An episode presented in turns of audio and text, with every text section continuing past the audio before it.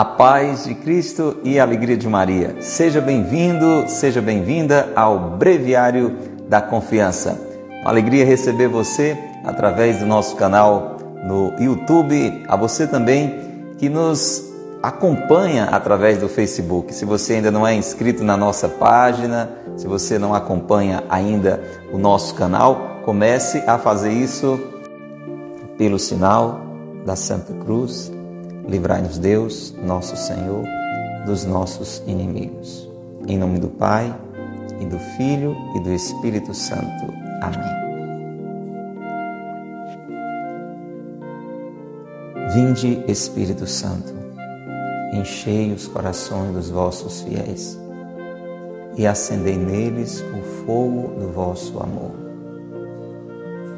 Enviai, Senhor, o vosso Espírito e tudo será criado, e renovareis a face da terra. Oremos. Ó Deus, que instruíste os corações dos vossos fiéis com as luzes do Espírito Santo, fazei que apreciemos retamente todas as coisas, segundo o mesmo Espírito e gozemos sempre de Sua consolação. Por Cristo, Senhor nosso. Amém. Ó Maria, concebida sem pecado, rogai por nós que recorremos a vós. Vamos unir o nosso coração a de Jesus cada vez mais.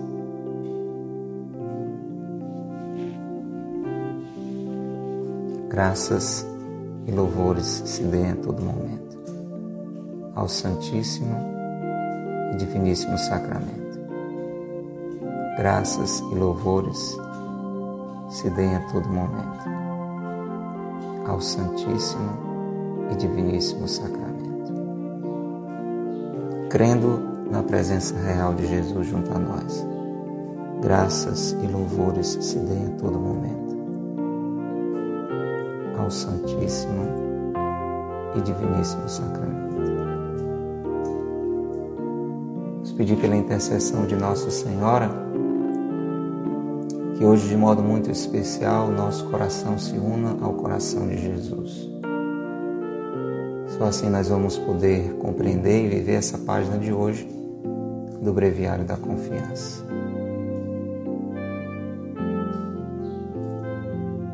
Vinde, Espírito Santo, por meio da poderosa intercessão do Imaculado Coração de Maria, vossa amadíssima esposa. Vinde, Espírito Santo, por meio da poderosa intercessão do Imaculado Coração de Maria, vossa amadíssima esposa. Ave Maria, cheia de graça, o Senhor é convosco. Bendita sois vós entre as mulheres, bendito é o fruto do vosso ventre, Jesus. Santa Maria, Mãe de Deus, rogai por nós, pecadores, agora e na hora de nossa morte. Amém. Rogai por nós, Santa Mãe de Deus, para que sejamos dignos das promessas de Cristo. Amém. Pelo sinal da Santa Cruz, livrai-nos Deus, nosso Senhor, dos nossos inimigos. Em nome do Pai, e do Filho e do Espírito Santo. Amém. Breviário da Confiança deste dia 15 de dezembro. Tema de hoje: almas reparadoras. Hoje, mais do que em tempo algum, o mundo, para se salvar, tem necessidade de almas generosas, de almas reparadoras. A necessidade de reparar, escreve o admirável Padre Plus, não se impõe somente como dedução dos princípios sobre que se assenta a nossa fé católica e especialmente a doutrina do corpo místico e o dogma da redenção. Impõe-se também como consequência forçosa de um ensinamento formal constante e muitas vezes repetidos de nosso Senhor. Não nos soa ao ouvido a palavra de Jesus? Fazei penitência, fazei penitência. O que é a penitência? Reparação. O mundo, chafurdado na lama da sensualidade, saturado de orgulho sacrílego, tem necessidade de almas reparadoras e são poucas. Quem nos dera uma legião de almas como Simone de Nerriel, cujo brado é o de todos os corações generosos que hoje se imolam no altar da reparação. Tenho necessidade de sofrer, escreve ela. Quero sofrer porque Jesus sofreu por mim. Porque Deus o pede em expiação dos crimes do mundo. Quero sofrer porque o sofrimento é a mais poderosa das orações. Porque o sofrimento eleva e purifica. Quero sofrer porque a felicidade se encontra no sofrimento e a minha alma anseia pela verdadeira felicidade. Sofrer, sofrer durante cem anos, se preciso for, para salvar almas e dar glória a Deus. Tenho necessidade de oração contínua, que é a força da alma e a chave do céu. A oração une a Jesus e ajuda a suportar tudo para a sua glória. A oração é irmã do sofrimento. Ambos se unem para se oferecerem a Deus e salvarem o mundo. Jesus não os separou na sua vida oculta, nem na paixão, nem na cruz. Que página forte, hein, meu irmão, hein, minha irmã? Realmente é algo que a gente precisa ler, reler e rezar para viver. É, ler, reler e rezar para viver. Essa é a única maneira de bem sofrer. Mais uma vez, hoje, o Monsenhor Ascânio nos traz uma página que fala dessa realidade desafiadora, mas necessária para mim, para você, para o mundo, que é a realidade do sofrimento para um salvamento. Um sofrimento com sentido, com sentido, permitido, aceito, acolhido. Porque com sentido. Você entendeu? Um sofrimento com sentido, acolhido, assumido, oferecido, mas com sentido, porque com sentido. Porque nele nós podemos e devemos encontrar um sentido. E aí o Monsenhor Ascani está nos chamando a atenção da necessidade que o mundo tem de almas reparadoras. Que são almas reparadoras? Bem, você e eu sabemos que ninguém repara uma coisa que está certa.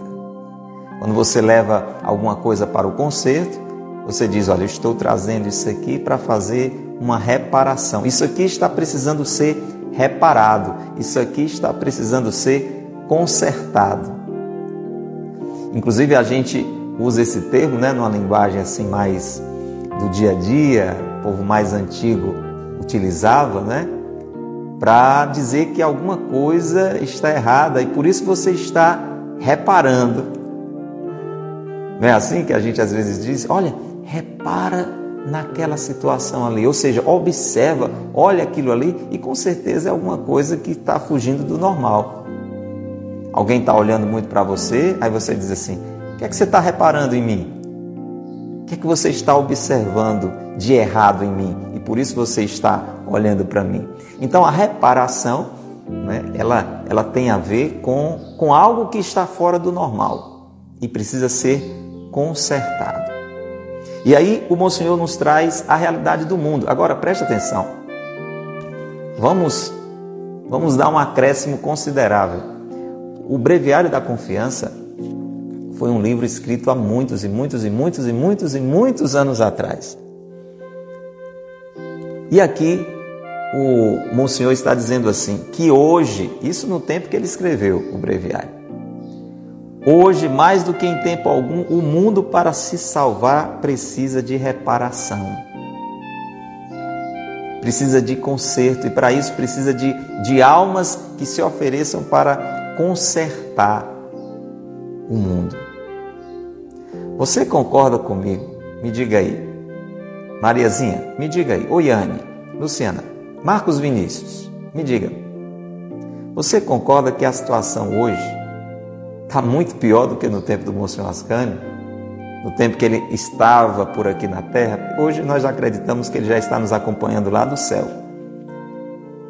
Eu não tenho dúvidas de dizer que hoje, mais do que em tempo algum, essas palavras são bem atuais. O mundo de hoje, para se salvar, precisa de muita reparação. Você tem reparado no mundo aí ao seu redor? Você tem reparado no mundo? Agora a pergunta mais necessária é essa, para mim e para você. Você tem procurado reparar o mundo? Reparar socorrer, consertar, salvar. Nós muitas vezes ficamos só na reparação da observação.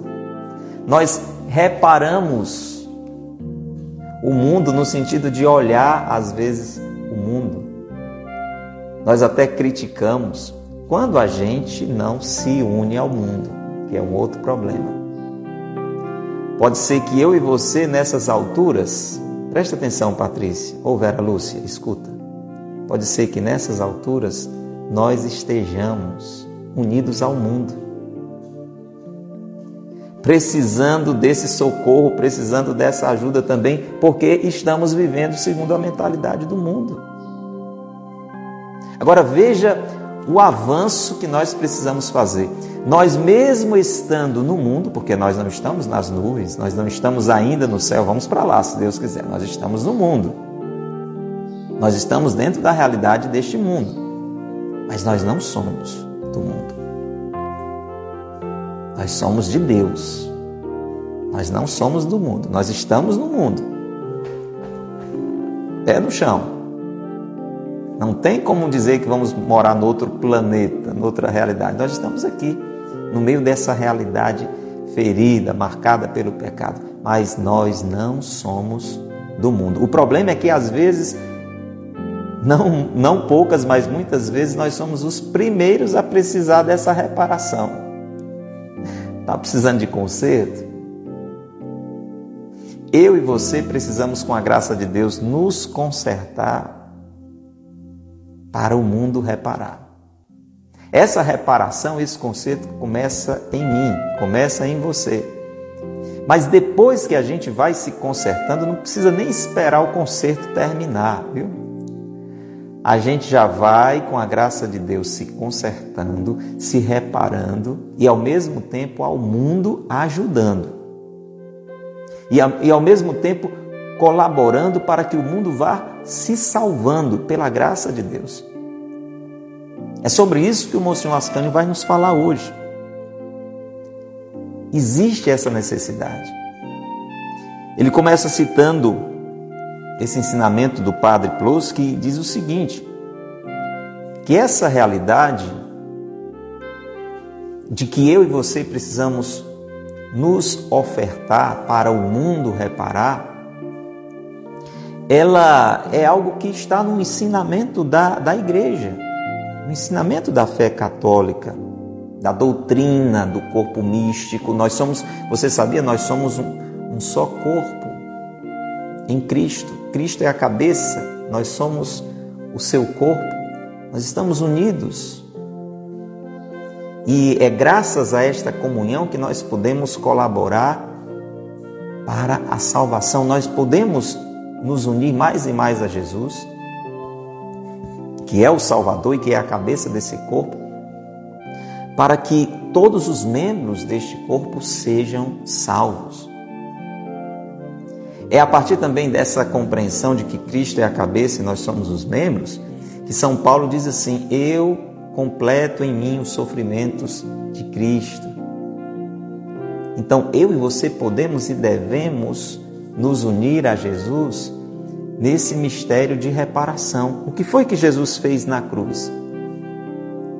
Ele nos salvou pela sua paixão, pelo seu sofrimento, pela sua morte Jesus estava reparando, consertando os erros da humanidade, que começaram lá naquele pecado original. Para a gente entender onde é que a gente entra nessa história, presta atenção, Núbia, presta bem atenção. Quando Deus nos fez, a gente não precisava de reparação, porque Deus nos fez com perfeição. Deus nos fez com perfeição e ali na criação nós não precisávamos de reparação. Você concorda comigo, Maria? Estava tudo certo, estava tudo arrumado, estava tudo perfeito, não precisava ser reparado, não precisava ser consertado. O problema foi o pecado. Aí o pecado nos deixou desajeitados, desarrumados, comprometidos distorcidos, arruinados. Aquele pecado de Adão e Eva trouxe toda a desordem para o mundo, trouxe a morte, nos enfraqueceu no juízo, na inteligência, na nossa vontade. Ficou tudo bagunçado. O homem obedecia a Deus a, a, nossa alma, porque nós somos corpo e alma, a nossa alma, ela era dócil a Deus, ela era obediente a Deus e ela governava o nosso corpo. E aí o, o nosso corpo, a nossa alma devidamente é, em sintonia, conseguiam lidar com toda a obra da criação, com as coisas, sem se deixarem escravizar por elas tendo o Criador como o único Senhor. Só que quando entrou o pecado original, tudo se bagunçou. O homem e a mulher começaram a desobedecer a Deus, a alma do homem e da mulher, nossa alma, ficou rebelde. Deus diz: faça isso, nós fazemos aquilo. E as coisas que, que estavam ali, que nos foram dadas, tudo nos foi dado por Deus para que nós pudéssemos usufruir da criação começaram a mandar na nossa vida. Começou ali com, com Adão e Eva, quando aquele fruto estava atraindo mais do que Deus. Estava movendo mais o coração deles do que a ordem que Deus tinha dado. E isso começou a acontecer comigo e com você. E nós fomos nos tornando desordenados rebeldes a Deus. A, a nossa alma, que deveria orientar o nosso corpo, passou a ser escrava do nosso corpo, dos nossos impulsos. E a gente começou a agir assim, meio como, como os animais irracionais. A gente começa a fazer as coisas de acordo com os nossos impulsos. Você é impulsivo? Hein, Eugênia? Presta atenção, às vezes dá uma vontade, a gente já faz aquilo, nem para para pensar, não é assim? o nosso corpo, os nossos impulsos, as nossas paixões começam a mandar na nossa realidade mais espiritual, na nossa alma. E as coisas então assumem esse papel de ídolos na nossa vida e nós somos capazes de tudo para ter aquilo. Basta pensar como o consumismo determina a nossa vida. Porque a gente quer ter. Às vezes até sem necessidade. O que você tem, às vezes até já já é suficiente, mas você quer ter mais, quer ter o melhor. Essa foi a realidade que começou a prevalecer no mundo. E nós fomos piorando isso cada vez mais. Quanto mais eu e você pecamos, mais o mundo nós pioramos. Quanto mais eu e você pecamos, mais o mundo nós pioramos. E Jesus veio para, com a sua oferta de vida, colocar tudo isso em ordem, reparar aquilo que Adão e Eva fizeram. Jesus e Maria, o novo Adão e a nova Eva, se ofereceram para reparar, para consertar tudo que o pecado veio desarrumar. E essa realidade de reparação, presta atenção, ela passou pela paixão. Começa na encarnação, que nós celebramos no Natal. O Verbo se fez carne, Deus se fez homem porque só havia uma maneira de Deus sofrer: era ser gente. Deus, Espírito plenamente perfeito, Criador de todas as coisas, para nos redimir, ele precisava se oferecer. E nesse se oferecer, ele precisava sofrer, e para isso ele precisava humano ser ser humano como eu e você. É nessa realidade que acontece a salvação. A própria encarnação, ela já pode ser entendida, entendida com uma dimensão de sofrimento, porque ela é um rebaixamento. Você imagina você que mora em um palácio cheio de toda fartura, para salvar alguém se dispõe a morar no casebre mais miserável, onde falta tudo, cheio de limitação. É um sofrimento. É isso que a gente vê na encarnação. Quando o Verbo, o Filho do Altíssimo, entra na nossa humanidade, entra na nossa limitação. Mas aí depois toda a vida de Jesus vai sendo marcada desde o início por essa realidade do sofrimento. Basta pensar como Jesus nasceu. A gente celebra isso no Natal. Dificuldade ali para Jesus nascer, não tinha quem quisesse receber. E vai ser assim a sua vida inteira. Tendo que, como Deus, lidar com a nossa limitação.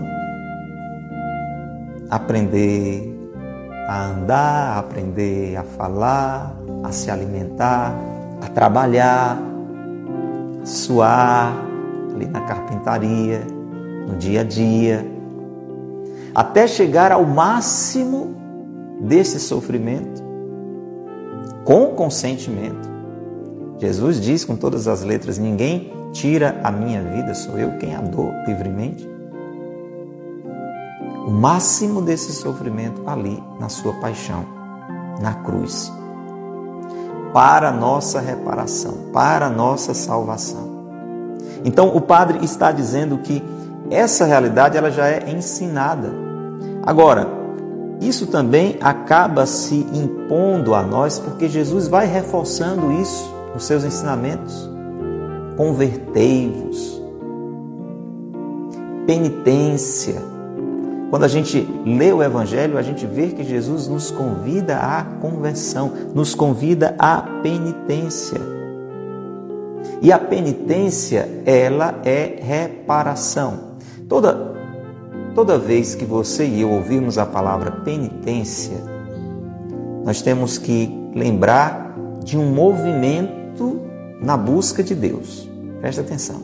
Porque às vezes a gente resume a penitência na dimensão da confissão, né? o sacramento da penitência, confissão.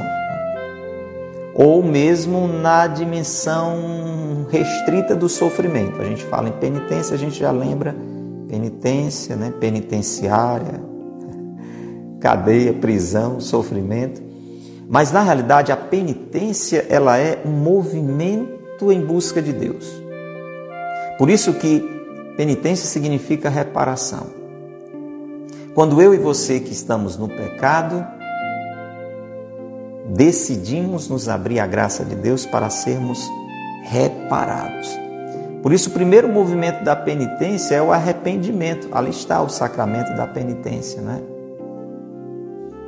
Quando nós sempre pela graça de Deus, nos damos conta dos nossos erros e pedimos perdão a Deus pelos nossos pecados. Mas não para aí. Esse é um primeiro movimento da penitência.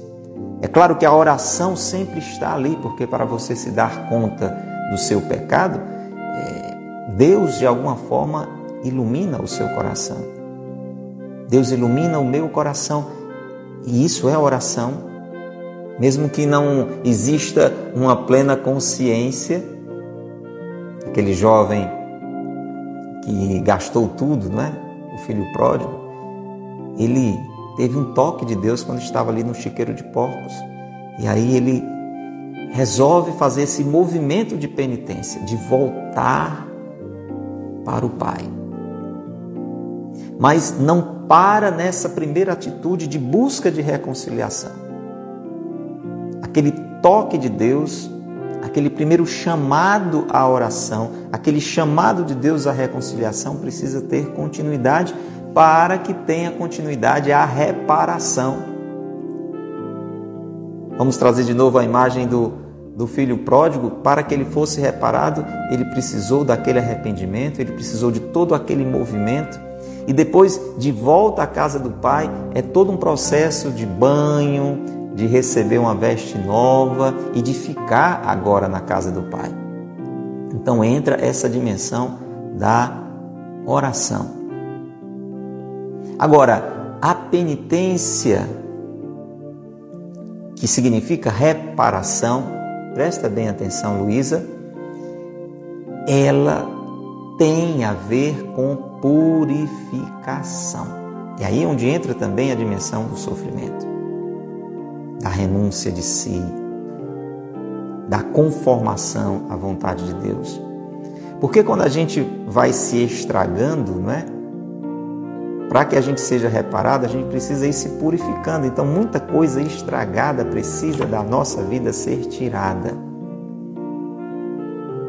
Entenda bem, isso que nós estamos falando é o, é o nosso processo inicial de reparação. E na medida em que isso vai acontecendo comigo e com você, eu tenho que colaborar para que outras pessoas também sejam reparadas, com Deus reconciliadas, possam ter também as suas vidas tocadas, purificadas. É dessa reparação que o Monsenhor Ascani hoje está falando. Eu preciso me abrir a esta reparação, atenção, e me tornar uma alma reparadora. Ou será que seria correto pensar na salvação só para você? Crislaine, você acha que seria certo você dizer, não, eu quero que a graça de Deus venha me reparar, venha me salvar e o mundo que se dane? Tem sentido isso? Não tem, não é? Então eu e você temos que começar a nos abrir a esse processo. Entendeu, Lucenildes? Eu e você temos que começar a nos abrir esse processo. Eu e você precisamos de reparação, mas ao mesmo tempo precisamos nos tornar almas reparadoras. E vamos entender exatamente por que, que isso é necessário. Porque este mundo onde nós estamos, gente, se já estava assim no tempo do Monsenhor Ascânio, veja se não está pior ainda. O mundo está chafurdado na lama da sensualidade. O que é que isso quer dizer? O mundo está voltado. Quando a gente diz o mundo, olha, são as pessoas do mundo, muitas vezes gente da nossa família. E como eu disse agora há pouco, vamos ser sinceros. Às vezes nós mesmos estamos assim chafurdados na lama da sensualidade. Ou seja, o que nos interessa são as sensações. Gente, às vezes a gente vive isso até dentro da igreja. Você conhece alguém que, que procura a Deus para se sentir bem? Opa, mexeu com você? Glória a Deus, que bom que mexeu com você. Eu e você não temos que procurar a Deus para nos sentirmos bem, mas para fazermos o bem, para sermos o bem, para sermos bons, para sermos santos. Você entendeu? É isso que deve nos levar a buscar a Deus. E não buscando sensações. Quanta gente sai da igreja porque não está sentindo nada? Quanta gente deixa de rezar porque não está sentindo nada?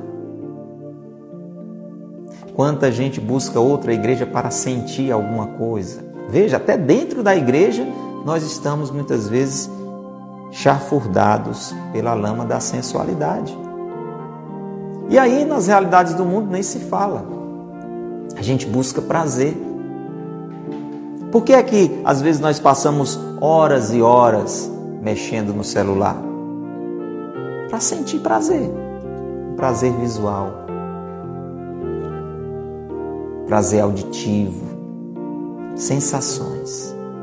Sensações. E aí entra também essa questão da desordem sexual, porque a gente quer sentir na pele. Né?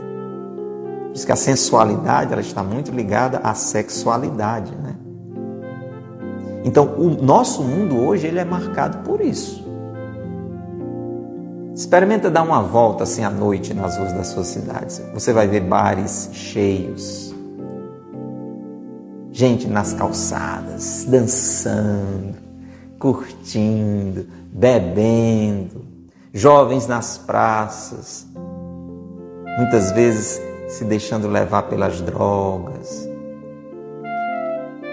corpos se expondo para despertar os sentidos do outro. É mais ou menos assim o mundo que você vive ou o meu está diferente do seu? Hein, Alexandre? Diego, diga aí para mim, se eu estou morando num mundo diferente. Olha que eu moro numa cidadezinha do interior do Nordeste, no coração do Ceará, viu? E o negócio aqui já está assim. Imagina você que talvez more numa metrópole, né? numa grande capital, numa cidade grande. Aqui está assim, aí não está não? você não vê ao seu redor, às vezes a começar da sua vida, a começar da sua família, nas ruas da sua cidade, pessoas mergulhadas na lama da sensualidade. Nós observamos também quando a gente olha para o mundo, mas deixa eu dizer, gente, Fica sempre atento. Viu? A gente está dizendo, a gente olha para o mundo, mas começa a olhar para o mundo do seu coração. Eu estou fazendo isso comigo. Está olhando para mim, minha família. Porque senão a gente fica, lembra aquilo? Apenas reparando, olhando, dizendo: esse mundo está perdido, o que é que você está fazendo para salvar esse mundo que está perdido? A gente já ouviu muito isso, principalmente os mais antigos, né? Eita, esse mundo está perdido, certo? E aí, vamos, o que, é que a gente vai fazer para salvar, para reparar este mundo? Escuta bem. O mundo está saturado de orgulho sacrílego. O que é que significa? Você concorda com o Monsenhor Ascânio que grande parte das pessoas acham que não precisam de Deus? Isso é um orgulho sacrílego, é um sacrilégio. Você viver como se Deus não existisse. Ou pior ainda, como se Deus até existisse. Às vezes a gente acha que o pior pecado é o do ateu, não é? Que não acredita em Deus. Olha, ainda é pior quando você acredita, você só não dá importância a Ele. Você não se submete a Ele. E você vive de acordo com o que você acha melhor.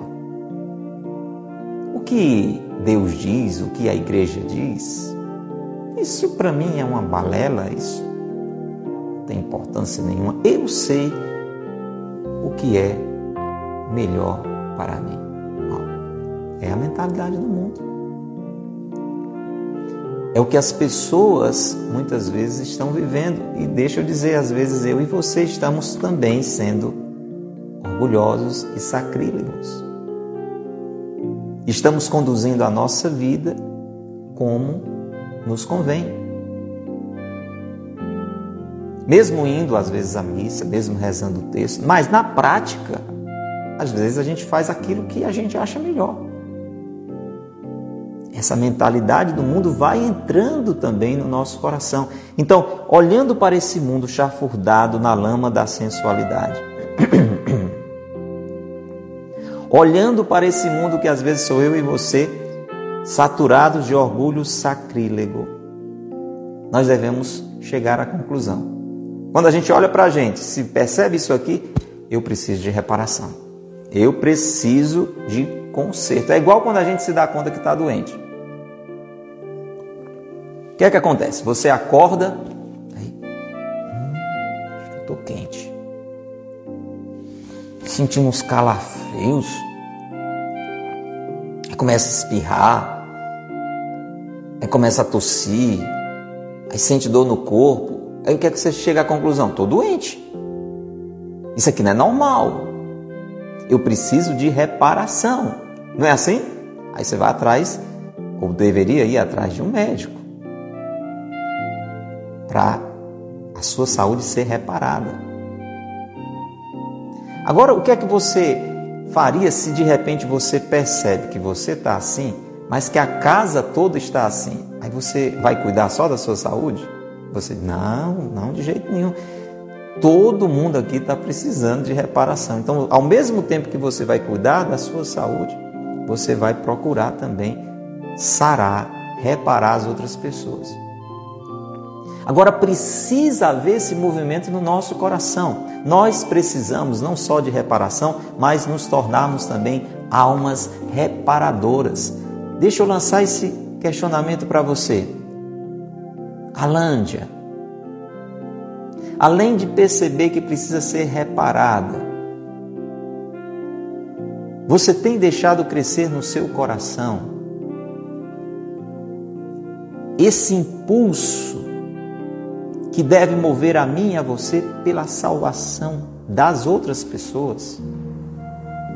Porque não adianta que eu e você apenas digamos, sim, eu, eu percebo toda essa necessidade de reparação do meu coração, mas eu estou indiferente. No máximo eu estou apontando o dedo, no máximo eu estou criticando as pessoas que estão pelo mundo afora. Não, não pode ser assim.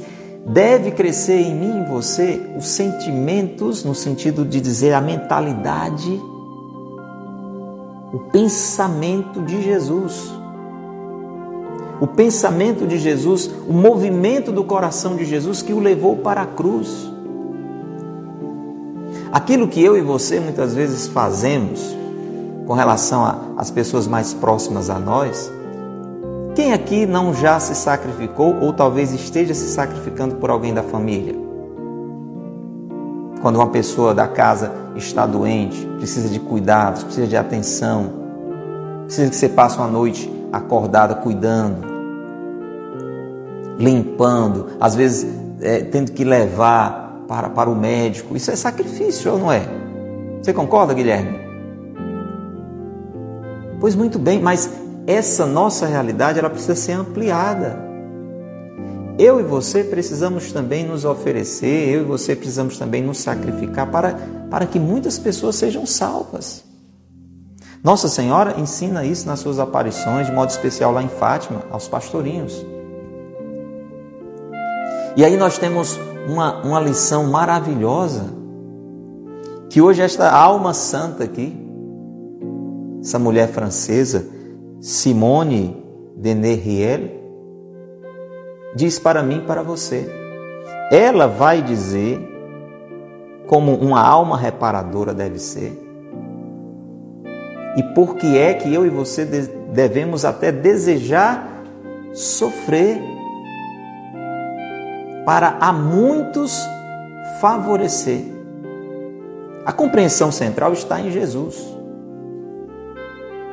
Jesus nos salvou pela sua paixão começou lá na encarnação, mas teve o seu ponto alto na paixão. Porque o sofrimento, gente, ele, ele vivido nessa perspectiva, ele tem a ver com oferecimento. Oferecimento. Renúncia de si e oferta a Deus. Pelo bem do outro. No dia a dia, quando eu acabei de dar o exemplo, quando você precisa cuidar de alguém que está doente, você renuncia. Você poderia estar na frente de um computador, na frente de uma televisão se divertindo, você vai renunciar aquilo. Aquilo não deixa de ser um, uma espécie de sofrimento e você vai, às vezes, ter que fazer um trabalho braçal né, para ajudar aquela pessoa. Então, aquele sofrimento ele é traduzido em um oferecimento para um salvamento para que haja um saneamento, não é? Para que aquela saúde seja saneada, uma vida teve que ser sacrificada, teve que ser ofertada. Veja o que ela vai nos dizer. Diz assim: Porque, e aí eu vou traduzir para mim e para você, tá bom? Por que é que eu e você, nessa perspectiva de reparação, de salvação das pessoas que estão mundo afora feridas pelo pecado, levadas pela sensualidade, cheias de orgulho, distantes de Deus. Gente, só para dizer assim, quem vive assim, continua assim, a gente precisa dizer isso com todas as letras. Não só está vivendo uma grande ilusão, não só mais cedo ou mais tarde vai sim se deparar com uma grande frustração, porque ninguém consegue ser feliz realmente sem Deus. Mas a gente precisa dizer isso com todas as letras, porque a gente pouco fala nisso e esquece disso, vai para o inferno. Você está entendendo? Quantas pessoas, se eu e você não nos cuidarmos, nós também, mas quantas pessoas, mundo afora, até da nossa família, estão correndo o risco de ir para o inferno? Multidões. E a gente vai convivendo com essa realidade como se isso fosse uma normalidade. É como se lá no fundo a gente pensasse que o inferno não existe. Quando é que eu e você somos movidos a fazer um sacrifício para salvar alguém? Quando a gente se dá conta do perigo. Você concorda? Se de repente você, você vai andando e vê uma pessoa assim, à beira de um precipício, aí você vê o perigo então você, você dá um jeito, você grita, você vai atrás, você faz um esforço para tentar salvar aquela pessoa. Só que nós estamos o dia todo vendo pessoas à beira do precipício e não estamos fazendo nada. É assim que a gente vai entendendo porque o sofrimento é necessário. Veja, ela diz assim: primeiro motivo, por que é que eu e você temos que sofrer? Temos necessidade de sofrer porque Jesus sofreu por nós. Jesus sofreu por nós para a nossa salvação. Eu e você precisamos sofrer para salvar outras pessoas também. Aquele benefício por nós recebido precisa ser por nós oferecido. Seria uma atitude de ingratidão você concorda? Alguém se sacrifica para lhe salvar e você cruza os braços e deixa qualquer pessoa se arruinar.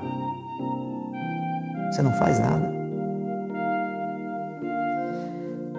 Porque eu e você temos necessidade de sofrer?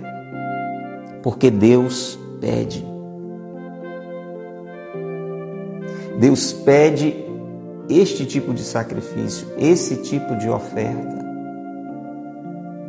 Quando Jesus nos convida a segui-lo, ele diz: Aquele que quiser me seguir, renuncie a si mesmo.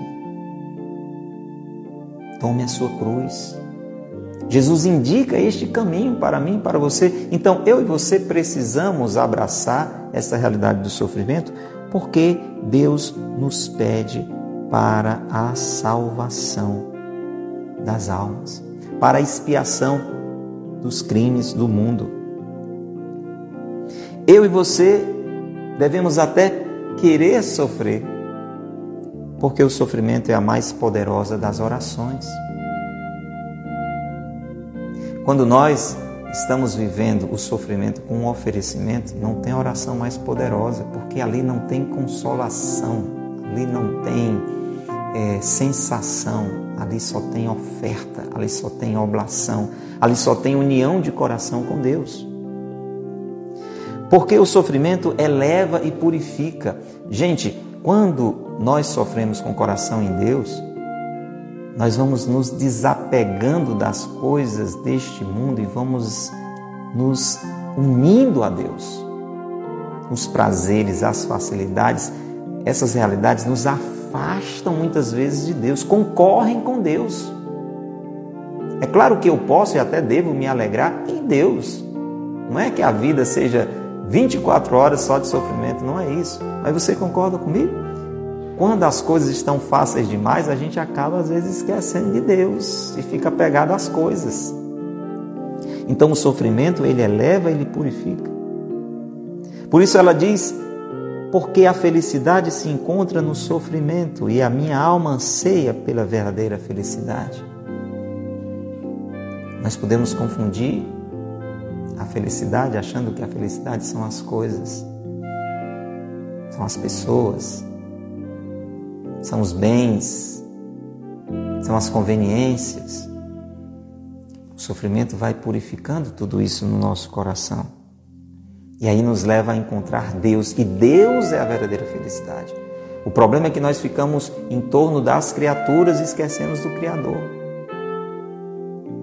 E se a gente não se encontra com Ele, a gente nunca vai ser feliz. Sofrer, sofrer durante 100 anos, se preciso for, para salvar almas e dar glórias a Deus. Se eu e você entendemos que com o nosso sofrimento nós podemos salvar muitas pessoas e dar glórias a Deus, isso dá sentido. E o sofrimento se torna esse oferecimento e aqui no final vem um desfecho que é fundamental. Isso que nós estamos lendo e refletindo, meu irmão, minha irmã, só consegue ser acolhido e vivido se a gente rezar. Por isso ela diz: tenho necessidade de oração contínua. Você sabe, é uma das virtudes de Nossa Senhora. Humildade profunda, oração contínua. Se eu e você não tivermos esse coração orante, essa atitude de estar unido a Deus pela oração constante, nós não nos abrimos a esta realidade. A oração é a força da alma e a chave do céu. Então, quando a gente fala de penitência, quando a gente fala de reparação, a gente está falando também não só do sofrimento, mas de oração. E é a oração que nos leva a esta compreensão. Se a gente não rezar, a gente não vai se sacrificar. Se a gente não rezar, a gente não vai se ofertar. Porque, presta bem atenção, a oração une a Jesus e ajuda a suportar tudo para a sua glória. A oração, ela nos une a Jesus. E é Jesus que vai mover o nosso coração para esta oferta de vida. Porque se não for assim, nós nos levamos pelo nosso egoísmo. A gente muitas vezes não é capaz de sofrer nem por nós mesmos.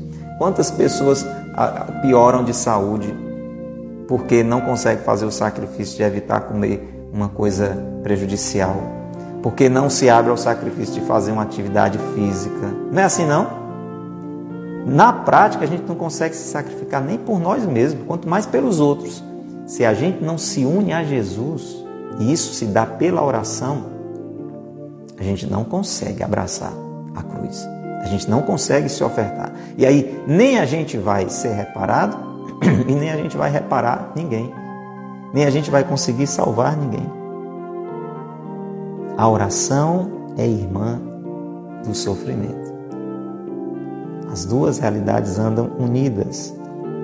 Ambos se unem para se oferecerem a Deus e salvarem o mundo. Palavra de Deus diz assim: que Deus uniu, o homem não pode separar, não é? Então Jesus uniu sempre essas duas realidades. Na sua vida oculta, quando estava ali na casa de Nazaré, com José, com Maria, na carpintaria, Jesus estava sempre em oração e oferta de vida. E aqui vem um detalhe muito importante. Quando a gente vai falando sobre essas realidades, a gente já vai imaginando assim os piores sofrimentos do mundo e aí a gente já fecha até o livro, não, eu não quero essa conversa aqui para mim não, isso aqui não dá certo não. Mas não é que seja necessariamente e inicialmente assim, gente. Essa oferta reparadora pode e deve se dar desde as pequenas coisas. Primeiro a gente começa exercitando isso oferecendo um jejum. Quanto tempo faz que você não faz um jejum? Para oferecer, não só para a sua reparação, mas pela salvação dos pecadores, para que a graça de Deus chegue a eles de alguma forma. Quantas vezes você fez a renúncia de um gole d'água, por exemplo? Estou com sede, vou... Não, não vou. Olha que coisa pequena. Isso é reparador, isso é reparador.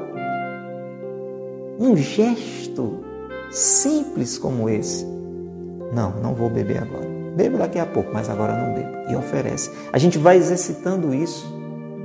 Essas pequenas mortificações. E depois, deixa eu dizer, aquelas que, que no dia a dia Deus vai permitindo, as pequenas contrariedades que você teria a sua liberdade de reclamar, de, de murmurar, mas você silencia, você, oh, Senhor, eu ofereço. Essa chateação eu ofereço.